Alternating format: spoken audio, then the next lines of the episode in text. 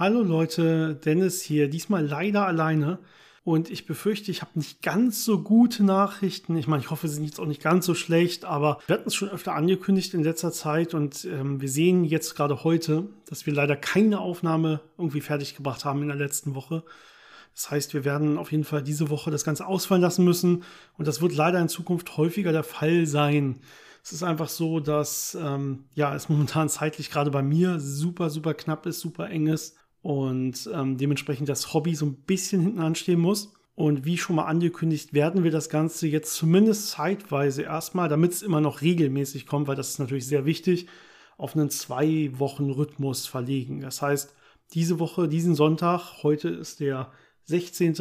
Oktober 22, wird es keine Folge geben. Nächste Woche sollten wir dann auf jeden Fall eine rausbringen können und dann erstmal im Zwei-Wochen-Tag den Physikgeplänkel-Podcast so ein bisschen reduziert, aber genau, ich hoffe besser als, als gar nicht äh, an der Stelle und es lässt sich leider gerade nicht anders einrichten und es ist aber nicht ausgeschlossen, dass wir irgendwann wieder dazu zurückkommen, zurückkehren, das Ganze wöchentlich zu machen. Also eher das, als dass es noch weniger wird.